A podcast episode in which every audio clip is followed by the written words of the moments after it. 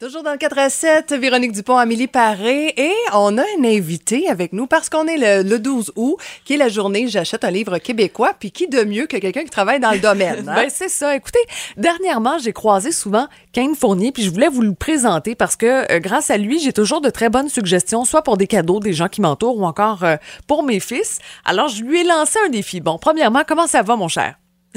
ça va bien, puis vous autres, les filles? Ben, oui, en pleine forme. Parfait. Bon, alors je t'ai demandé euh, de nous trouver un livre pour, euh, disons, un ado, un homme, puis une femme, bien sûr des auteurs de chez nous, pour euh, ben, inciter les gens à lire un peu plus. Alors, si on y va tout de suite avec le livre Jeunesse, tu penses à qui? J'ai été vraiment plus pour les ados, parce que c'est vraiment à partir de cet âge-là qu'on dirait que ça décroche, puis c'est connecté à leurs appareils téléphoniques, les consoles jeux vidéo, ces choses-là. Fait que j'ai été autant pour garçons pour filles, j'ai pas été dans le genre. C'est un de mes coups de cœur personnellement, puis je trouve que c'est pas assez connu au Québec. C'est Louis tout croche, une série en ce moment de deux tomes, publiée chez Les Malins par José D'Angelis. Un beau mélange d'humour, de drame, de romance pour ados, ces choses-là. On suit Louis, secondaire 2. Il veut sa propre guitare parce qu'il adore la guitare. Il veut sa Fender Stratocaster. Fait que c'est pas une guitare qui est très gratuite, on va se le dire. Oui. Qu'un de ses anciens amis va lui offrir un contrat pour 100 pièces. On va se le dire 100 pièces tu dis pas non à 100 pièces. Surtout quand t'es jeune.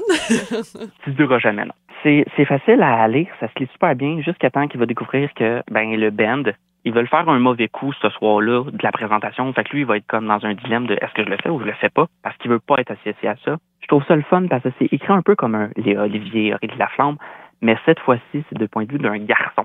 Ce que j'aime, c'est qu'il y a quelques références à la culture québécoise avec nos bons vieux cowboys fringants. J'adore ça. C'est parfait.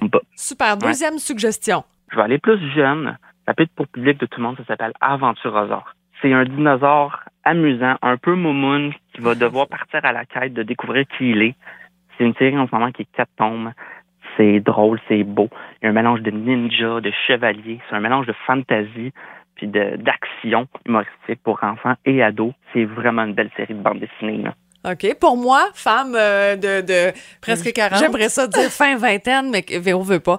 Euh, euh, ben, en fait, j'ai, j'ai été vraiment pour les femmes parce que c'est un tout premier roman publié chez Stanky, qui est une belle maison d'édition. c'est un roman, c'est une pépite d'or. Sérieusement, je pense que c'est le roman de l'été que je pourrais recommander à toutes les femmes, autant aux hommes aussi. Ça peut être de gros petits livres.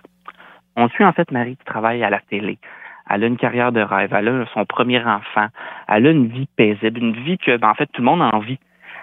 Puis à un moment donné, mais ça lui suffit plus. Il va avoir comme une chute qui va l'amener à des réflexions sur sa vie personnelle, sa vie professionnelle, la technologie qui l'entoure.